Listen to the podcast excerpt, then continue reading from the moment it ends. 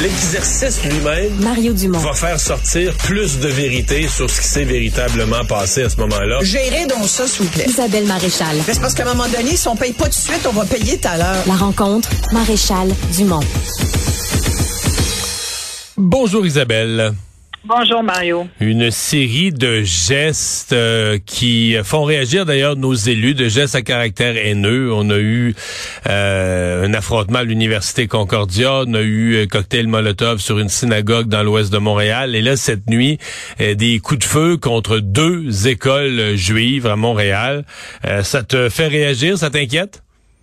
Ben, profondément, je trouve ça extrêmement troublant. Je trouve ça carrément inacceptable. Et, oui, il est temps que à la fois le premier ministre Legault euh, et, Justin Trudeau euh, durcissent un peu le ton comme ils l'ont fait aujourd'hui en disant là, il faut il faut pas importer ce conflit-là chez nous. Il faut que faut garder nos esprits relativement calmes. Euh, d'un côté comme de l'autre, et, et, cet appel au calme doit être respecté. Moi, je trouve ça honteux, et, et je pense qu'il faut dénoncer ceux qui posent ces gestes-là, qui sont des gestes haineux, mais qui sont ciblés envers une communauté, la communauté juive. C'est des gestes antisémites, il faut pas avoir peur du mot, pour justifier une colère qu'on peut tout à fait comprendre par ailleurs face au conflit Hamas-Israël, mais qu'on envoie des cocktails Molotov contre une synagogue qui est un lieu de, prière, de recueillement, de, bon, de, gens donc pacifistes là, qui, euh, les pauvres gens là, à dollars des ormeaux qui se sont réveillés euh, cette semaine en voyant la porte de la synagogue, qui est une porte en bois, qui était brûlée avec des bouteilles euh, qui étaient clairement des, des cocktails Molotov de fabrication artisanale au pied de la porte, des, des balles sur une école. En fait, écoute, deux écoles ont été euh, l'objet de, ces, gestes-là, qui sont des gestes criminels. Quand tu commences à, jouer du gun et à cibler une école, là, heureusement, Mario, il n'y a personne qui est blessé. Les dégâts sont mineurs, sont des dégâts matériels, mais je veux dire, c'est clair que la police a ouvert des enquêtes parce que ce sont des gestes criminellement euh, euh, qu'il faut dénoncer et qui sont criminels et il faut trouver les coupables. Et, tu sais, je, regardais là depuis le mois dernier, ben depuis l'attaque du Hamas contre Israël, c'est euh, donc depuis le 7 octobre, ces gestes-là ne font qu'augmenter. En fait, il y en a une cinquantaine d'incidents euh, haineux, antisémites. On est rendu à 75. On est rendu à 75, ben, le rapport de ce matin. Là. Bon, tu vois. Et, et en général, hein, quand tu regardes au Canada, je dis des chiffres sur l'antisémitisme parce qu'on en a beaucoup euh, contre l'islamophobie. Au Canada, on a même une représentante spéciale chargée de la lutte contre l'islamophobie, Madame euh, Amira El Gawabi. Euh, mais qui, qui, à mon avis, depuis, depuis sa nomination, devrait être chargé de la lutte contre toutes les, les, phobies euh, religieuses. On voit que ce soit l'islamophobie ou, ou euh, l'antisémitisme, il faut il faut les dénoncer. Mais on dirait que l'antisémitisme, c'est comme plus acceptable la part d'une frange de la société. En tout cas, c'est clairement une cible pour certains. Les, les Juifs au Canada représentent, euh, la population juive représente 1% des citoyens et ils sont la majorité euh, des, des, sont les cibles les plus euh, les plus nombreux là, de ces crimes-là. Ce sont eux qui sont la cible. Alors, tu sais, il, il faut pas prendre ça à la légère. Et quand j'entends qu'il y en a qui font des appels, comme le fameux imam Adil Sharkawi, qui ressort toujours dans ces moments-là, tu comprends, et qui propage ces espèces de Mais c'est quand même incroyable ce qu'il a dit. Là. On dit ça, puis on dit ah, le personnage, c'est un peu un provocateur. J'entends des gens qui parlent de lui, oh, il donne trop d'importance, c'est un clown, tout ça, mais je veux dire, il était à l'esplanade de la place des Arts, prononçait un discours euh, épouvantable. Euh, et tu sais, personne fuyait, personne s'en allait, tout le monde l'écoutait religieusement, puis il avait l'air d'applaudir, puis ça avait l'air à bien aller, là.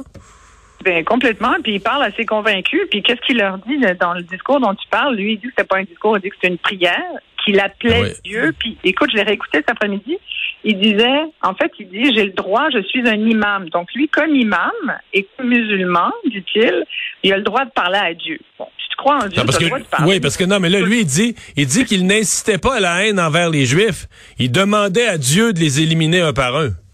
Exact de s'en débarrasser, de tous les tuer. Écoute, c'est dit. Non, non, mais c'est extrêmement c'est carrément de l'incitation à la haine et c'est un appel à la violence. Et ça aussi, c'est criminel. Donc, je sais, je sais pas ce qu'on attend pour pour le dire encore plus. la, police dit être vraiment sur son cas, l'analyse des propos. On dit une enquête. ça fait longtemps. Le cas Charkaoui, ça fait des années qu'il nous fait perdre notre temps. Là.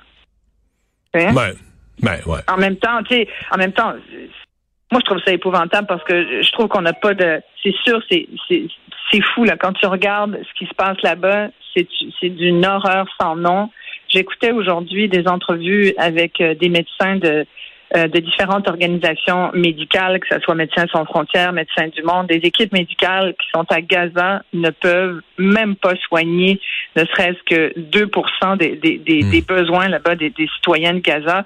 Euh, il y a une médecin qui parlait d'amputations qui ont lieu sans même d'anesthésie. Idem pour les pour les césariennes, des femmes qui accouchent euh, et qui ont pas, c'est vraiment le t'accouches euh, euh dans, dans les dans les grabats la vie continue pareil. Mais t'as vu qu'il ouais, y a un petit peu d'espoir du côté humanitaire. Là. Il semble, les Américains semblent avoir l'information qu'Israël va faire des pauses de quatre heures par jour. C'est pas énorme, mais en tout cas permettre un minimum. ouais, c'est ça, une trêve de quatre heures par jour. Et euh, la France, ce matin, il y avait une grande conférence en France. Emmanuel Macron, euh, qui lui aussi a commencé à parler de de, de cesser le feu, de trêve humanitaire plus importante. Justin Trudeau hier, il se passe quelque chose quand même là. Ben, heureusement, heureusement ça, et c'est pour ça que je vais t'en parler aujourd'hui, parce que je pense que c'est vraiment le, sujet du jour. Euh, c'est une bonne nouvelle que cette, cette espèce de couloir humanitaire, cette trêve temporaire, de, espèce de cessez-le-feu de quatre heures par jour. Mais tu sais, les gens sur place euh, disent, puis il y a beaucoup de reporters heureusement qui qui sont sur place et qui continuent de refiler de la, de la vraie information sur laquelle tu peux te fier. Euh, donc, euh, ce qui témoigne en parlant à des gens, entre autres beaucoup de médecins, il y en a même malheureusement qui euh, eux aussi meurent hein, sous, sous les bombes. Donc, mais ce qui semblait dire, c'est que c'est pas suffisant ce quatre heures par jour pour pouvoir donner ce qu'il faut à ces populations-là. Puis aujourd'hui, ça a l'air qu'il y a des milliers de, de, de, de Gazaouis qui essayent de fuir, qui vont dans le sud, qui vont vers le sud de Gaza et essayer un peu de se mettre à l'abri. Mais tu sais, en même temps, les, les, les, Israël reproche au Hamas de se servir des Gazaouis comme d'un bouclier humain.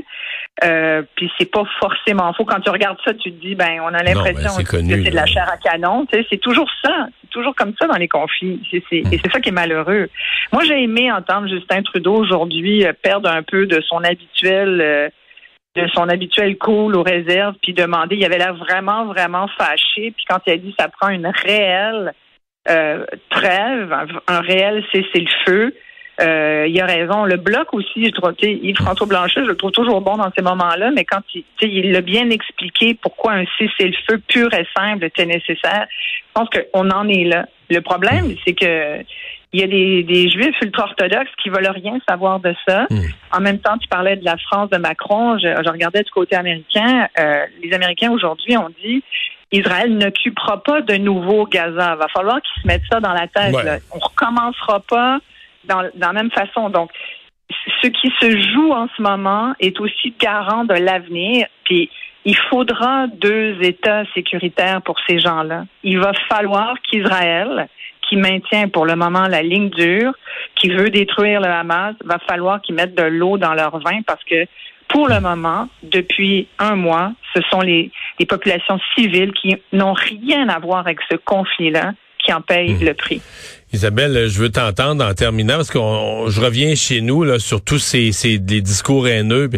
Euh, il s'est quand même passé hier à l'université Concordia dans l'événement global. Non, mais dans l'événement global, pas très beau là que ça s'est pogné, mais là, il y a un prof euh, chargé de cours de l'Université de Montréal, du département d'histoire de l'Université de Montréal, euh, qui était là. On le voit hurler et il parle à une ou des jeunes filles juives en leur disant, écoute, en français, ça voudrait dire, là, euh, sale pute, retourne en Pologne. La Pologne étant le lieu des camps de concentration, puis d'Auschwitz. Puis, euh, acceptable. Est-ce qu'on peut rester chargé de cours dans une université avec un comportement semblable?